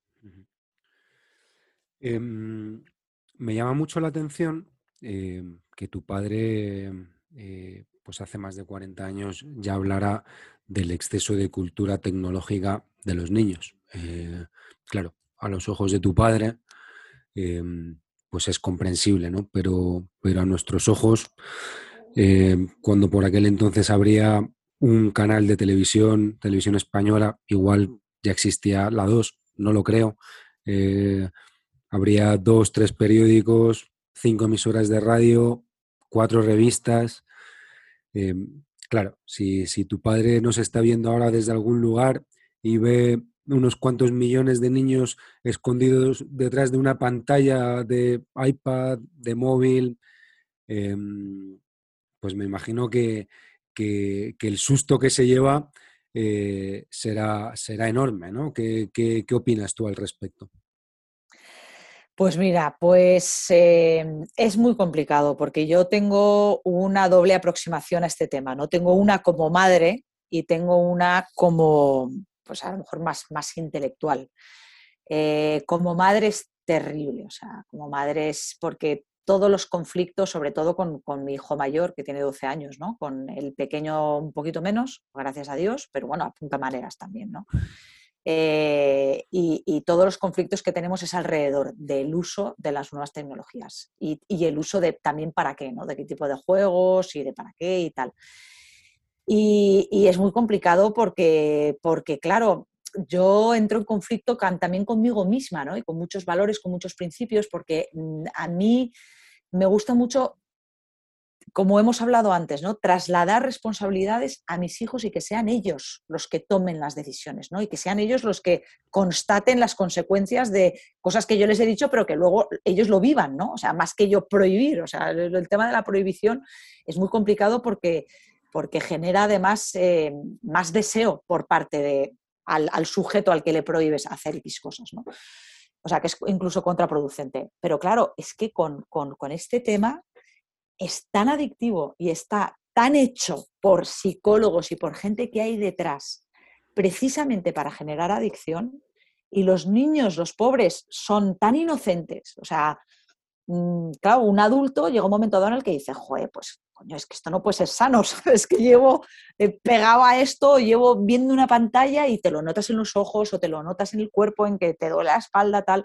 Entonces tenemos un poquito más de callo para poder decir, oye, ¿qué está pasando? Pero un niño no, o sea, un niño es como... Y yo creo que eso debería de estar incluso legalmente, no sé, o sea, con decirte que los hijos de toda esta gente que está haciendo todas estas tecnologías ¿no? en, Los Ángeles, en California, en, que están desarrollando todas estas cosas, los mandan a colegios donde no hay una sola nueva tecnología. O sea, con, con darte ese ejemplo, ¿no? Eh, pues ellos saben muy bien a qué están exponiendo a la población y, por qué son tan adictivas estas máquinas. Entonces ahí lo llevo muy mal. Y entonces yo lo que hago es que intento poner límites, pero vamos, como te digo, mucho conflicto, muchos malos rollos a raíz de, esto. Y yo les veo cómo les cambia el carácter, ¿no? Como cómo les genera rabia, enfados y cómo les afecta. Luego, a nivel intelectual, bueno, pues yo también pienso, o sea, por ejemplo, ¿qué pensaría mi padre? Pues claro, yo veo a mi hijo de 8 años y 7 años, pues viendo unos vídeos y con unos conocimientos de cosas que hubiese sido imposible que los niños de la época de mi padre hubiesen sabido o hubiesen visto con esa edad. ¿Por qué? Pues porque mi hijo de 8 años ve muchísimos vídeos de animales en YouTube y él se busca vídeos y me cuenta curiosidades, y entonces me ha hablado del lagarto armadillo, le han hecho hacer una presentación en clase y ha hecho una presentación del lagarto armadillo que, es, que yo no lo conocía y es un lagarto que hay en Sudáfrica y es una pasada de bicho y yo no lo conocía y él me lo ha descubierto a mí, por ejemplo, ¿no? Y todo esto a través de YouTube y, y ellos cómo se manejan ya y cómo buscan y tal. Entonces tiene ese lado bueno, que es el acceso a la información, que eso es una maravilla, ¿no? Y cómo eso también les da como un sentido también ilimitado de viajar y de, de ir cogiendo información y de empezar también a relacionarse con un mundo sin fronteras, un mundo de una forma mucho más global, que te hablan de un bicho de Sudáfrica como te hablan de un bicho que hay aquí, ¿no? Y, a tener un concepto mucho más global ¿no? de las cosas, y entonces eso tiene que ser positivo. Em, Luego también el que ellos mm, piensen en hacer sus propios vídeos, eh, pues el mayor es youtuber, aunque es para juegos, ¿no? Pero, pero también es una forma de comunicarse con el mundo. O sea, yo intento ver también lo positivo que puede haber en esto, no solamente desde el punto de vista intelectual, ¿no? Y luego también intento compensar, que al final eso ya como madre y a nivel intelectual. O sea, yo lo que digo es, mm, vale, pues tiempo que pases con máquinas tiempo que tienes que salir a pasear al campo, al monte, a llenarte de naturaleza. ¿no? Eh, con el tema de la lectura me está costando mucho más, porque la lectura, claro, cuando tiene unos estímulos tan fuertes, pues para ellos una página y leer, pues es, demasiado aburrido. Es demasiado aburrido. Entonces yo, bueno, mm, yo es verdad que yo de pequeña tampoco leía mucho, leía más cómics y tal, y luego, sin embargo, leo muchísimo de adulta. Entonces, también intentar tener paciencia es muy complicado, ya te digo, ¿eh? o sea, mm, yo no tengo respuestas, es un tema que, que para mí es muy complicado y lo llevo regular y, es un... Es, un, es muy complicado para mí, es muy difícil. Sí, pues además al final somos em, nosotros como padres y ellos como niños, pero al final eh, somos como los conejillos de indias, ¿no? Nosotros como educadores y, ellos siendo educados, pero al final esta tecnología va tan rápido, ha cambiado tanto en los últimos 10, 15, 20 años eh, que, nadie sabe muy bien ¿no? cómo, cómo, cómo manejarlo. Entonces es verdad que cada uno pues lo hace a su manera, ¿no? pero desde luego la realidad es, más allá de las cosas buenas que las tiene, pues al final es, eh, mi sensación es como que, nos encierra, ¿no? que nos atrapa, que al final nos impide, eh, probablemente no es de otras cosas, pero a la hora de estar en contacto con la naturaleza o a la hora simplemente de relacionarnos entre nosotros, em, es curioso, yo paso por un montón de bancos ¿no? al lado de mi casa en el parque y, es muy frecuente ver a cuatro o cinco adolescentes sentados que no están hablando entre sí, sino que está cada uno mirando la pantalla de su móvil o si están hablando entre sí, están refiriéndose a algo que ha pasado en el móvil, ¿no? Y, igual llámame, antiguo, ¿no? Pero, pero... No, no, no, pero, pero es que es, que, bueno, aparte de ahora, por ejemplo, en el colegio lo hacen, no tienen libros, lo hacen todo con iPad. Claro, ¿no? Tampoco sé si, los coles nos están ayudando. Claro, es que si encima tú, ¿sabes? Mm, ya le estás diciendo que también la educación viene por esa vía, que sí, que es una herramienta, pero claro, o sea, ya es, es, es, enormemente complicado. El, eh, cuando ya, fíjate que yo estoy retrasando lo del móvil y claro, y, mi hijo es como, mamá, es que soy el único niño de la clase con otro, que somos los pringaos que no tenemos teléfono móvil. Y entonces, claro, tú por un lado no quieres que se sienta mal, que se sienta diferente, pero por otro lado digo, pero o sea, es que es con 12 años, es que no lo veo, ¿sabes? Es que es muy pequeño. Y, y, claro, te ponen en unas situaciones y yo, mira, como mínimo, como mínimo, con esas dudas que dices tú que somos conejillos de indias, que no sabemos, pero como mínimo compensar en el sentido de, mira, las vacaciones. Vacaciones, yo busco un sitio que no tenga wifi. O si tiene wifi, me invento que no tiene wifi. Y aquí nadie lleva una sola máquina. O sea, es terminantemente prohibido. Que se pasen por lo menos un mes, ¿sabes? Un mes sin acceso a eso y que se tengan que buscar la vida, que tengan otro tipo de creatividad. Eh, cosas de, pues el, año pasado con la pandemia, pues nos alquilamos una, una camper van de estas, ¿no? De, estas que duermes dentro y todo, y, y nos fuimos a Portugal. Pues igual, ¿no? Al, que, tengan vivencias un poco de, buscarte la vida, de, que, o sea, de, no estar pegado a, una máquina, de salir fuera, de tener aventuras, ¿no? De no planificar, de pues que, por lo menos tengan también esas vivencias para, para compensar lo otro. Volvamos un poco a tu padre y, y, bueno, el vínculo que tuvo con determinados animales, ¿no? Él es curioso porque siempre desde muy pequeño, eh, desde sus primeros años en Pozas de la Sal, ya, mm, ya hablaba de las aves, ¿no? Y, cómo diferenciaba a unas y otras, ¿no? Pero, mm, y de entre todas ellas, bueno, pues famosas el águila, los halcones, ¿no? Dentro de la cetrería. Pero a mí me gustaría hablar de otra muy, muy, muy, muy española, muy frecuente, em, de la que él habla en el libro y de la que me da la sensación como que, hablamos poco. No sé si es por su aspecto, eh, así, ¿no? Que es como, como feo. A, mí, a mí me encanta, ¿no? Eh, me refiero a los buitres.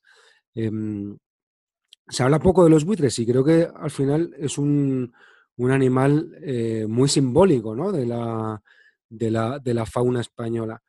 Y mm, quiero hablar de los buitres para precisamente un poco en relación con esos desequilibrios mm, que, causa el ser humano en la naturaleza. ¿no? Tu padre hablaba ya mm, del buitre como la mejor policía sanitaria eh, para limpiar los campos de podredumbres a cambio de, su alimento, de proteínas, ¿no? de la carroña. Em, pero claro, eh, ahora por temas sanitarios, las vacas locas, ¿no? la retirada de los restos de animales eh, de forma obligatoria. Em, estamos interviniendo más de la cuenta eh, sobre, sobre, al final, el ciclo normal, ¿no? el ciclo de la naturaleza. ¿cómo, ¿cómo, mm, resolvemos? ¿Qué opinas tú al respecto? ¿no? ¿Qué hacemos con la, con la comida de los buitres? Creo que hay una zona en Palencia donde eh, algún buitre medio ha atacado algún, algún humano, ¿no? Al final, o, están empezando a atacar animales vivos cuando jamás lo han hecho. ¿Cómo, pues sí, pues este bueno, pues, pues es un tema en el que ya hay gente trabajando. ¿eh? O sea, por ejemplo, el tema de las vacas locas, hace ya algunos años que a nivel europeo se están haciendo excepcionalidades, sobre todo en lo que se llaman zonas remotas, ¿no? Que son zonas de difícil acceso, de retirada de cadáveres y de pues, el tratamiento que luego les den, de incineración y demás. Em, y luego además, como parece que es algo que mm, se está circunscribiendo pues, a determinados tipos de alimentación, pues se ve también que con animales en extensivo que tengan otro tipo de alimentación, pues no son susceptibles de tener este problema de los priones, de las vacas locas, ¿no? Em, entonces se está haciendo más, cada vez más, ¿no? el, poder dejar los cadáveres en el monte. Luego también en el mundo de la caza, eh, pues también dependiendo del tipo de caza que se haga, eh, pero por lo menos mm, en, muchos casos de caza por rececho, por ejemplo, pues se dejan también los restos en el monte, se llevan los trofeos y se dejan los restos. Eh, y, al final mm, estamos viendo también como hay una vuelta de algunos herbívoros, como por ejemplo, y omnívoros, como por ejemplo el jabalí, que están subiendo muchísimo sus densidades, el corzo, que está también subiendo mucho la densidad de corzo en, casi toda la península. Eh, eso tiene que ver con el abandono rural. Eh, eso tiene que ver también con que al final eh, todo el herbivorismo doméstico fue una sustitución del herbivorismo salvaje y ahora están empezando a cambiar un poquito las tornas. Y efectivamente, lo que tú dices, ¿no? Es eh, cosas que vemos que pueden parecer que no son normales, como es el ataque de, buitres, eh, sobre todo a, reses que están pariendo, ¿no? A vacas que están pariendo y, en ese momento de vulnerabilidad y sobre todo pues con, los terneros, ¿no? Que todavía casi ni han salido, pues empiezan a, picar.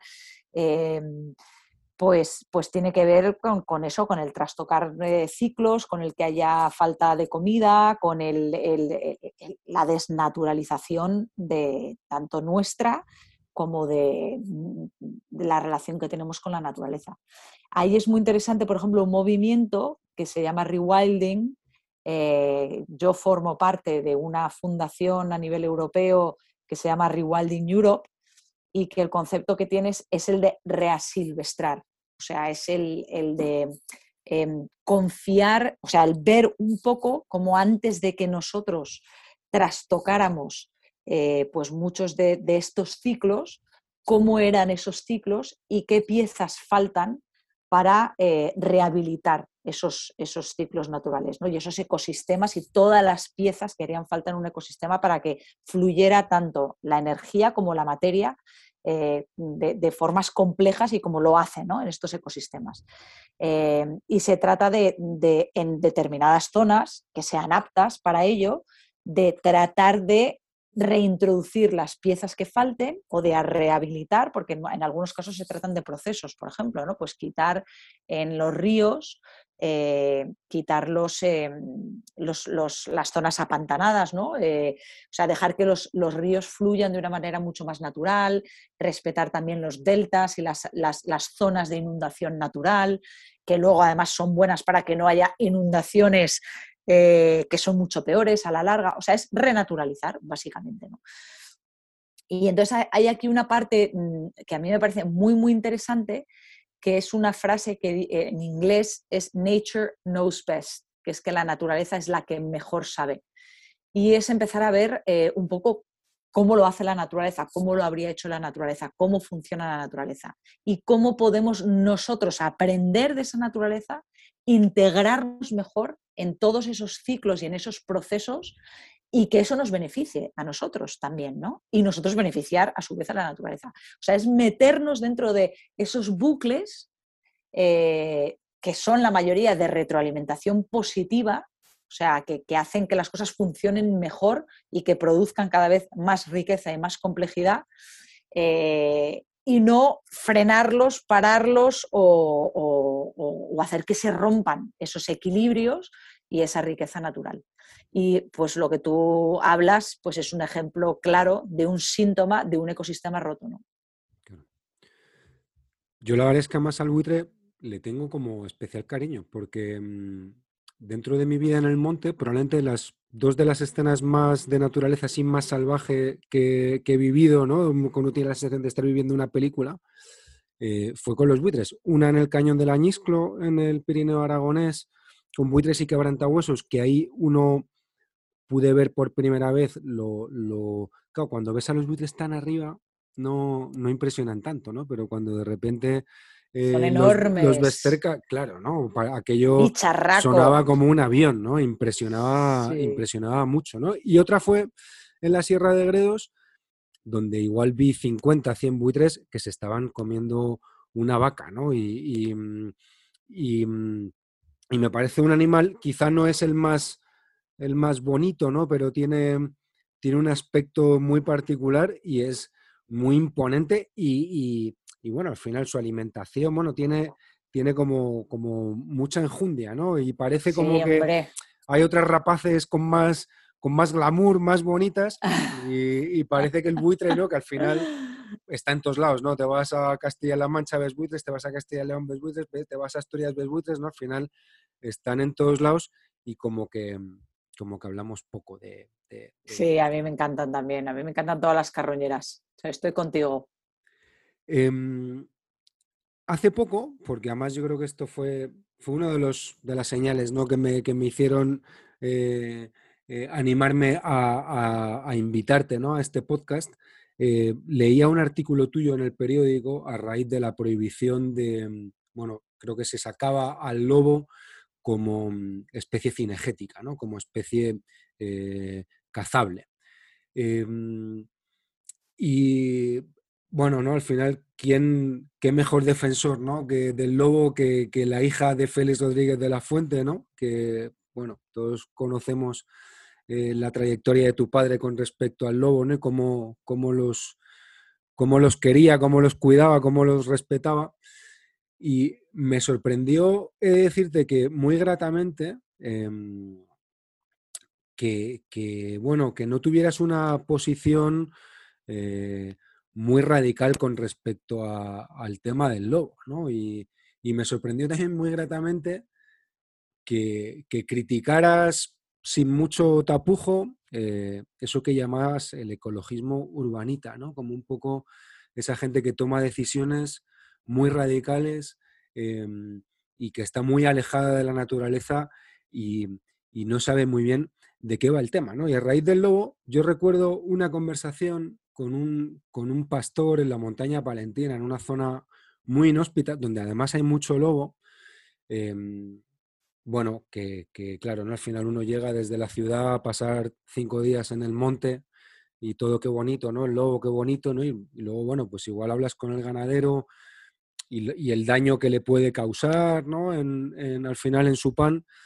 Em, bueno, pues creo que, que, volvemos un poco a lo mismo de siempre, ¿no? Al, equilibrio, ¿no? Parece que hay un exceso de radicalidad, ¿no? Donde uno toma una decisión es blanco y, al lobo no se le toca y no se le toca. Que estoy de acuerdo a que al lobo no hay que tocarlo, pero sí que hay que mm, encontrar soluciones a quien, a quien el lobo de alguna manera eh, le, hace daño, ¿no? Entonces me gustaría, me gustaría una opinión eh, experta como la tuya qué, cómo, qué solución se puede plantear. ¿no? Ah, si, ¿no? si no lo cazamos o si lo cazamos, lo cazamos con control, em, indemnizamos al, pastor, le enseñamos a protegerse del lobo. ¿Cómo, ¿Qué podemos hacer? Bueno, voy, voy, a intentar, Paco, resumírtelo, porque si normalmente me enrollo ya con este tema, ¡buah! madre mía, además es muy complejo para dar una charla de una hora, pero bueno, voy a intentar decirte un poco los aspectos clave, ¿no? O sea, yo, por ejemplo, en relación a este paso que se ha dado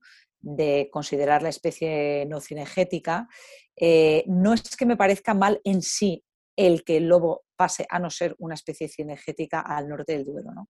Em, sino el cómo se ha hecho. Es con lo que no estoy de acuerdo. cómo hemos llegado aquí, ¿no? Es decir, esto sí, pero así no.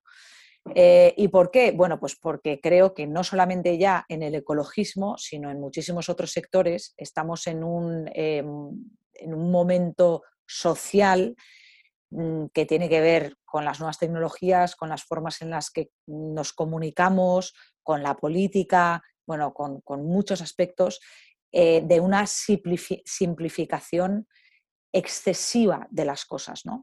Entonces, eh, como has dicho tú, las cosas son o blanco o negro, o bueno o malo, ¿no? Y entonces los cazadores, uy, son todos malos, ¿no? Eh, tal, no, pues estos son todos tal. Y, me parece que es muy desafortunado, porque si hay algo que es complejo y que además exige una mirada profunda y a la altura de esa complejidad por nuestra parte, es la naturaleza, ¿no?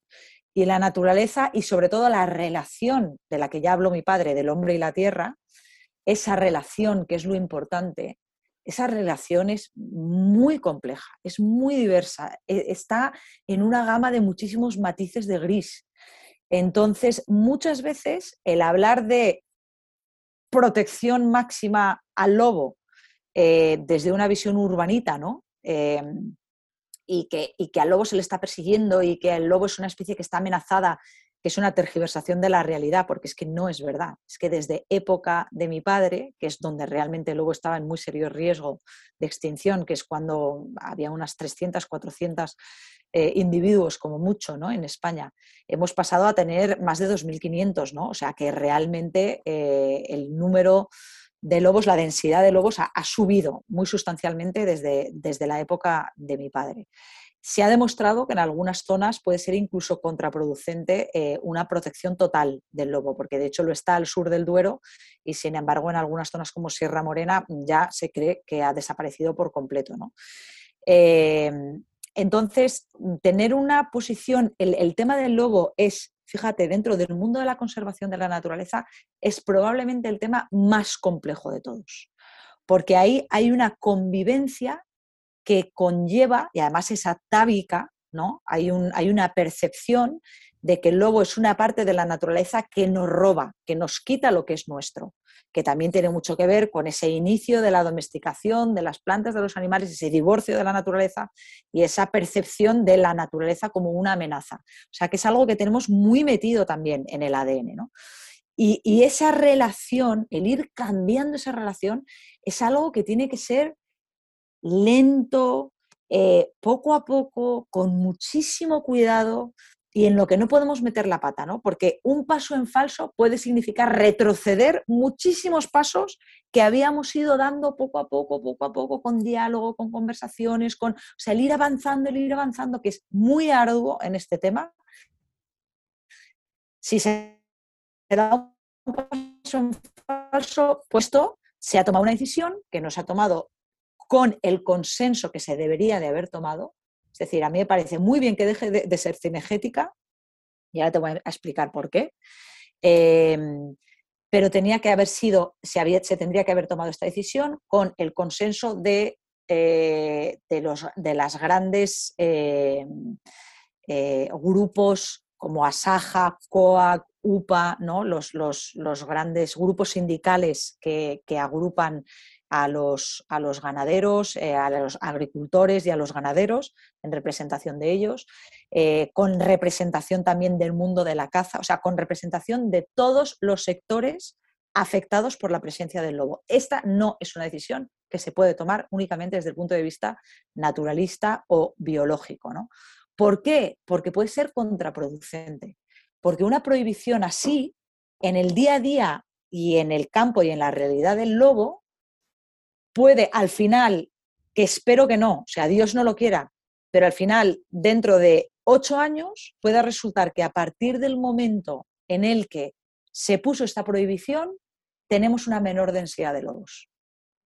O sea, es algo que, es contraintuitivo, que la gente mm, que ha salido con una pancarta a la calle en la ciudad y que se les ha eh, y que con su mejor intención y con su mejor ánimo ha salido para defender al lobo en la creencia de que lo estaba defendiendo, claro, si a ellos les hablan de cuál es esa realidad, de cuál es ese día a día, de cuáles son los problemas, de cuál es la convivencia, y se les explica que a lo mejor esta decisión a lo que va a llevar es a que haya más venenos en el monte, a que haya más furtivismo, a que haya más el tomarse la justicia por, su cuenta, ¿no? la gente que está de verdad conviviendo con el lobo, que no es la gente de las ciudades, ¿no?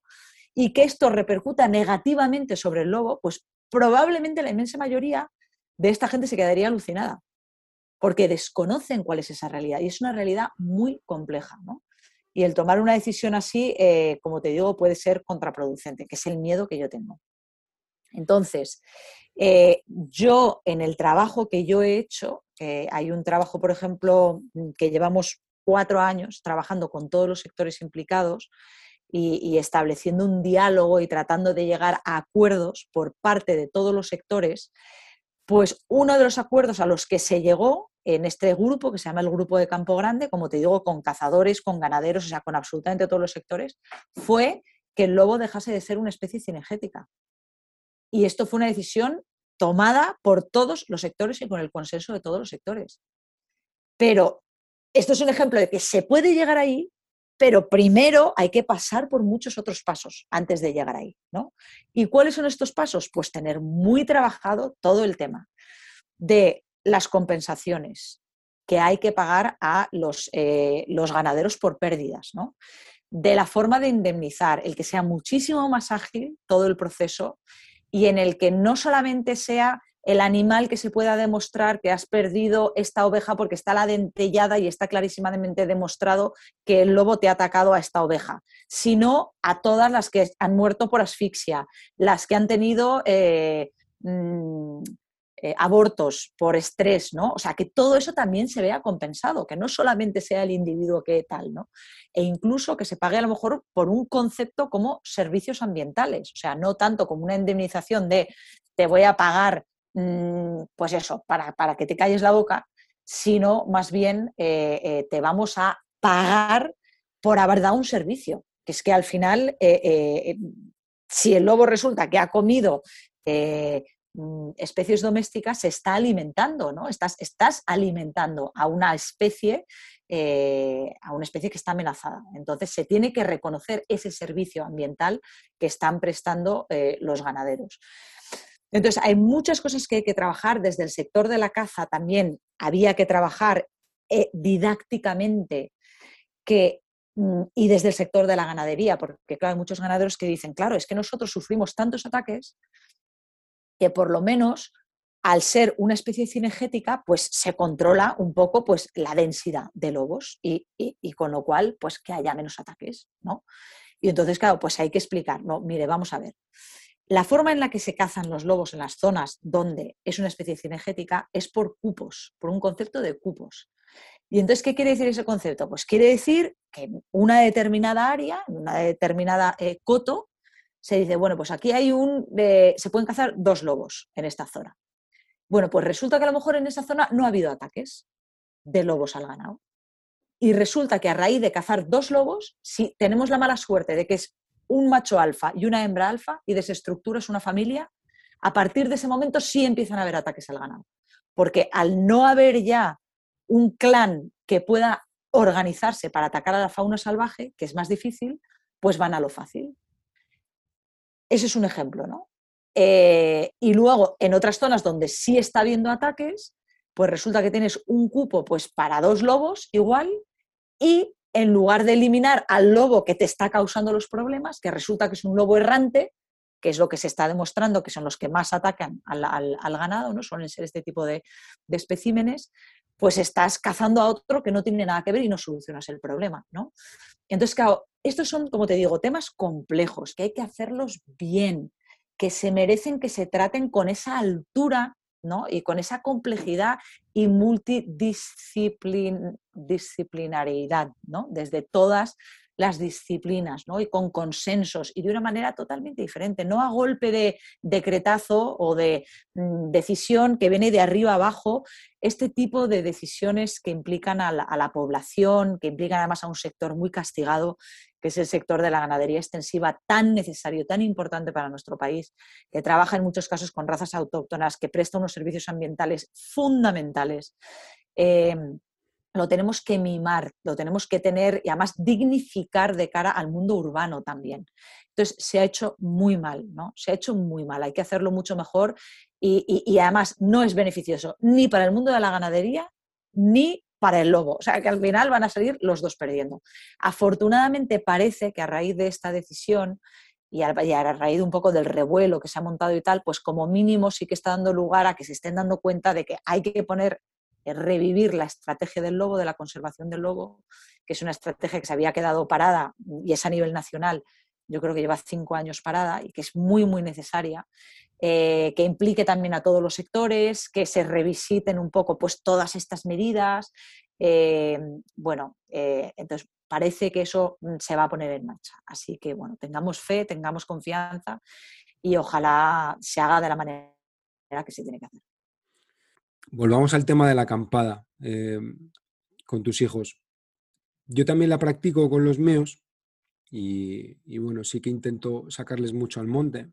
Yo tengo tres, un poquito más jóvenes. Yo tengo una de 11, otro de casi 9 y otro de 6. Y mucha gente me pregunta en plan, oye, ¿cómo lo haces? ¿Cómo es posible que te aguanten caminatas, que te hagan subidas de dos horas y pico? Y la verdad que eh, yo no sé muy bien cómo, ¿no? Al final creo que es una cuestión, o sea, para mí es un momento muy especial cada vez que me voy al monte con, la familia. Eh, creo que eso tiene un eh, tiene cierto carácter transformador en la familia, ¿no? Cuando, cuando yo creo cuando ven a su padre eh, contento, de alguna, de alguna manera eso se transmite. Y, y, y, más allá de que vayan bien preparados, bien vestidos y bien alimentados, el resto al final es una cuestión de, de, bueno, de, motivación, de alegría, de naturalidad. Em, entonces, me gustaría saber cómo... Mm, tengo la sensación de que infravaloramos a, los niños, ¿no? Que yo voy al monte desde que soy muy pequeño, cuando acompañaba a pescar a mi padre, y ahí vamos sin agua, yo aguantaba cinco horas tranquilamente con él, mi padre no me daba ni la merienda, y yo no tengo ningún mal recuerdo al respecto de que mi padre me, maltratara, ¿no? Ah, y, me da la sensación como que, ¿no? Pues, cuando te dicen, mis hijos se suben, se hacen una subida de dos horas y media o de tres horas, digo, sí, no, digo, hombre, no, no empezaron haciendo eso, ¿no? Empezaron igual por un pasito de una hora, ¿no? Pero, pero que es una cosa que ni son, ni, ni son unos superatletas, ni soy yo el gurú de la montaña, sino que es algo mucho más natural. No sé cómo, cómo lo Total. Bueno, es que me encanta de verdad, Paco, que saques este tema, porque yo es que yo también he flipado con reacciones de gente que, me pregunta casi como si estuviera maltratando a los niños, ¿no? y yo como, yo pensando, pero si es que es al revés, es que el que los maltratas eres tú, que tienes al, pobre niño todo el día en casa comiendo donuts, o sea, ¿sabes? Porque nosotros también con el tema de la alimentación, también me han venido mis hijos diciéndome, joder, mamá, mis amigos se llevan donuts todos los días para merendar y, claro, ellos se llevan pues cosas más naturales, ¿no? Y, bueno, pues a, veces puede parecer que mimar mucho es muy bueno y es todo lo contrario. Entonces, eh, yo creo que es buenísimo y de hecho yo lo hablo todavía a día de hoy con mis hijos. ¿eh? Cuando hablamos de las máquinas, sobre todo con el mayor, que ya, ya tiene más capacidad de... Y le digo, a ver, tú piensa el verano pasado o el antepasado dime cosas, lo primero que te acuerdes y piensas en, memorias así como buenas, ¿no? Cosas buenas, vivencias mm, de estas que digas, joder, qué pasada. Bueno, entonces casi siempre son temas de acampada, ¿no? Eh, y no se acuerda nunca de nada de la máquina. Entonces ahí es donde yo incido sobre eso, ¿no? Y digo, claro, es que si tú llenas tu tiempo con esto, luego cuando pasen unos años y miras atrás dirás, pues es que no me acuerdo de nada, no tengo ninguna vivencia que yo recuerde y tal. Y sin embargo, las vivencias más alucinantes para todos, ¿eh? para adultos y niños, y de las que nos acordamos. Y además vamos con los perros, porque tenemos dos perros, siempre nos pasa alguna movida con los perros, porque siempre se escapan. Bueno, o sea, es que siempre nos pasa alguna historia, ¿no? Eh, es siempre con estos temas de acampada. Y, y, son una pasada. ¿Y que cómo lo hacemos? Pues lo hacemos porque nunca no lo hemos hecho. Entonces, como tú dices, desde que son muy pequeños, eh, como, como, además vivimos en el campo, al lado del campo, mis hijos aprendieron a andar en el campo, no aprendieron a andar en liso, o sea, ellos aprendieron a andar con, piedras, se ponían de pie, cogían de una rama, iban medio gateando, venían siempre, pues eso, llenos de tierra, y entonces gateando, medio andando. Entonces, ya el entorno del campo, de la tierra, de, andar, de salir a dar paseos, eso ya lo, mamaron desde que empezaron a andar. Y, lo normal, los paseos normales en, en, casa, en un día normal, es un paseo de una hora, eso es un paseo normal. Entonces, luego cuando ya nos hacíamos excursiones, yo me acuerdo, por ejemplo, una acampada que fue la primera que nos llevamos al enano por primera vez, y tenía de aquello, creo que tenía cuatro años, no me acuerdo qué edad tenía, pero de lo que sí que me acuerdo era de llevar la mochila con todo lo que pesa, porque cuando ya te vas con de todo, con el agua, con el tal, con no sé y eso que era ya la vuelta, ¿eh? o sea que ya íbamos vaciados, vaciados de comida, de agua, de llevando el agua mínima, porque era una subida, era un, un acantilado, una subida de estas súper duras, de un camino de cabras con piedras sueltas y tal. Entonces, el enano no llevaba nada, evidentemente, pero es que encima iba con las correas de los perros atado a, por la cintura, o sea, iba el niño con una correa en la cintura atado a la cintura de su padre. Porque a medida que el padre iba andando, iba tirando de él también. Entonces, para que no se cansara demasiado. Y entonces, así es como mm, ellos se han acostumbrado. Y ahora efectivamente, pues mm, hacemos cosas muchísimo más duras y entonces, ¿qué pasa? Pues que sí, pues que a veces Jaime dice el pequeño, bueno, que estoy cansado, ¿qué tal? Pues entonces nos paramos, venga, paramos un ratito y tal, pero luego seguimos. Y sobre todo lo que te das cuenta, y yo lo noto mucho con el mayor, es que es muy psicológico. O sea, no es un tema físico, es un tema psicológico. El tema de andar en el campo y el cuando llegamos, que es el famoso de cuando van en coche también los niños, cuando llegamos. Eh, si ellos están acostumbrados desde pequeños y ellos se dan cuenta de que no pasa nada, de que aquí estamos todos juntos, de que si hace falta parar, paramos y te tomas un poco de agua y luego seguimos, y han vivido esa sensación desde pequeños, pues, mm, pues lo hacen sin ningún problema, ¿no? O sea, forma parte de su cotidianidad. Y sobre todo cuando se rodea todo eso de vemos algo, pues ¡pum! Todo el mundo se para. A ver, ¿qué es esto que hemos visto? Oímos un corzo ladrar, ostras, ¿has oído tal? Pues todo el mundo se para. O sea, que no es una penosa obligación, no es esto de tener que andar para llegar a un punto y entonces, no, no, es una cosa que, en sí mismo el, llegar es una aventura. Y luego mm, el, planificar hasta cierto, punto, porque yo soy muy, a mí me encanta lo de improvisar. O sea, siempre llevo un poco más de comida, por si acaso, nos quedamos una noche más. Eh, soy muy de, oye, ¿y qué hacemos? Y sobre la marcha, ¿no? Y vamos a ver, y vamos a tal. Incluso muchas veces son los niños los que dicen, oye, ¿por qué no subimos ahí?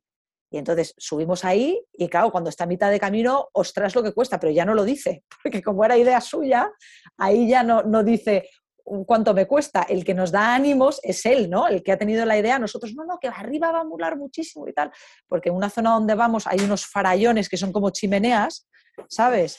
y, y bueno, pues eso. que se acaba de interrumpir aquí. Espontáneo. Exacto. Momento. Estoy grabando. Una entrevista. bueno. menos mal que no se ha grabado el vídeo, por lo menos. Efectivamente, efectivamente. Si no habría sido muy simpático. Eh, es, verdad lo que, es verdad lo que tú dices, ¿no? Que, mm, con respecto a los recuerdos. y, es verdad que mis hijos, cuando los recuerdos al final no son los recuerdos de momentos monótonos o de momentos viendo la tele, sino que al final se quedan con esos momentos en la, en la montaña, ¿no? Esos momentos especiales, al final, eh, que los sacas un poco. yo lo pienso, yo no lo hice de pequeño acampada, yo sí que iba con mi padre a pescar, pero yo nunca Sí, yo tampoco. bueno, eso lo hice en el, colegio, lo hice. Es que eso tú fíjate, el tema de la acampada, eso lo he traído yo porque, porque Claudio, mi marido, tampoco hacía acampada, pero yo tuve la suerte de ir a un colegio interna en Suiza cuando era pequeña, donde hacíamos expediciones, que ellos se llamaban mm, expediciones, de acampada, estábamos obligados a hacer en un trimestre, teníamos que hacer tres y eran con dos noches fuera durmiendo de acampada. Y entonces ellos nos enseñaban a navegar con, mapas, con brújulas y con todo. Y entonces ellos en el mapa te decían, los adultos, ¿no? Te decían dónde tenías que ir, cuáles eran los puntos de no sé qué, ta, ta, ta, ta, ta, y, íbamos cuatro niñas, sea, eh, o, puedes ir siete niñas, ¿sabes? O, o, porque iban los chicos, grupos de chicos y las chicas o grupos de chicas. Pero que ibas por tu cuenta totalmente. Y éramos, eh, de aquella yo tenía 14 años. Y entonces te enseñaban mm, todo, o sea, cómo te hacías, te tenías que ir a comprarte tú la comida, tenías... Y aquello a mí me enseñó tanto y lo disfruté tanto. Y mira que en, claro, en Suiza no es España. O sea, yo recuerdo algunos fines de semana lloviendo todo el fin de semana, cocinando debajo de la lluvia. Sea, haciendo, poniendo las tiendas de campaña debajo de la lluvia. Eso sí que es horroroso. Las botas mojadas, todo mojado, todo, todo, todo mojado.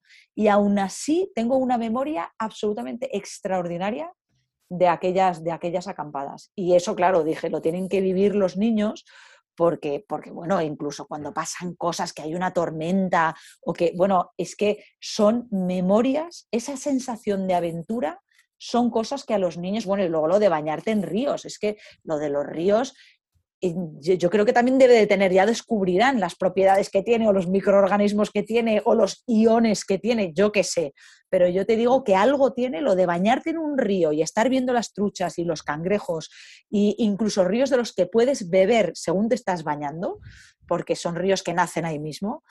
Eh, el frío también del agua, ¿no? El, meterte en el agua, bueno, que no son mis hijos, que yo veo otros niños y que, claro, no se meten en la piscina porque está muy fría y mis hijos se meten en un agua que es verdaderamente heladora y, bueno, y tan panchos. Y, bueno, tienen unas vivencias y unas memorias impresionantes.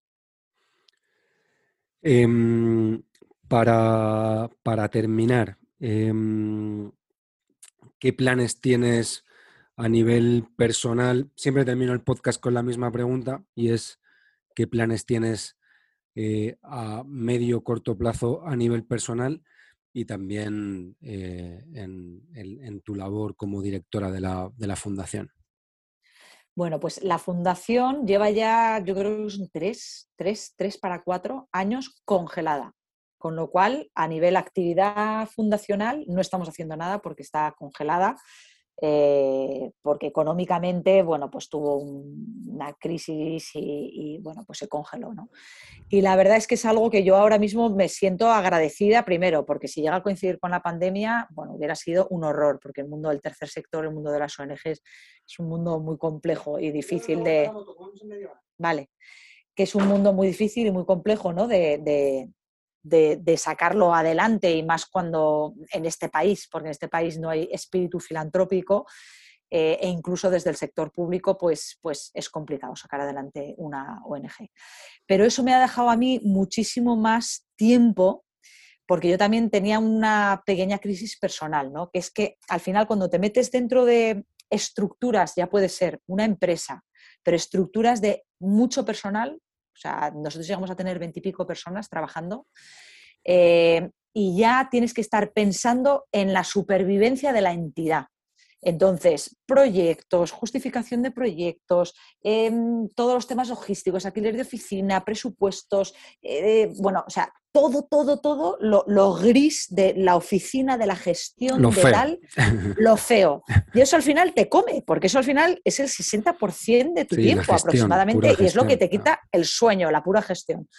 Y yo había llegado también a un punto de estos de mi vida, de cuarenta y pocos, donde decía también, no estoy en este punto de cambio, y decía, pero vamos a ver, si a mí lo que me gusta es divulgar, leer, em, aprender, salir, mm, compartir. Y, a mí, esto, yo me estoy marchitando aquí, ¿no? O sea, con, con tanta gestión y tanta historia. Y como yo creo también que en la vida te ocurre lo que te tiene que pasar y lo que quieres que te pase, y como yo sabía que yo nunca iba a poder dejar a la fundación, pues de alguna manera la fundación me lo puso a huevo para poder yo emprender una etapa nueva en mi vida, que es, estoy disfrutando plenamente de esta etapa, porque me da mucho tiempo para cultivarme, que es una necesidad que tengo, leer mucho, aprender mucho, ver mucho y compartir que me entusiasma también, a través de conferencias, a través de este nuevo libro, que ahí te respondo a tu segunda pregunta,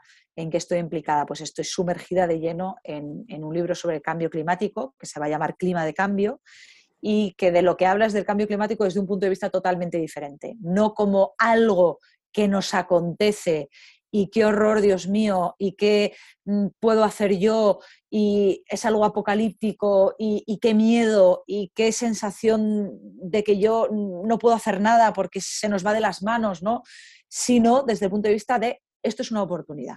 Esto es una oportunidad que nos está dando la naturaleza, que nos está diciendo hasta aquí para que nos reinventemos eh, totalmente a nivel individual y a nivel colectivo. Es un tocar fondo para reinventarnos y sacar lo mejor de, la humanidad, de nosotros mismos. Entonces, eh, pues me apetece mucho, es un proyecto en el que llevo implicada mucho tiempo también, porque estas cosas no aparecen así como así, ¿no? Son cosas que vas mm, construyendo a lo largo de mucho tiempo y ahora ya lo voy a aterrizar en este libro en el que estoy trabajando y, y ya está, estoy muy contenta.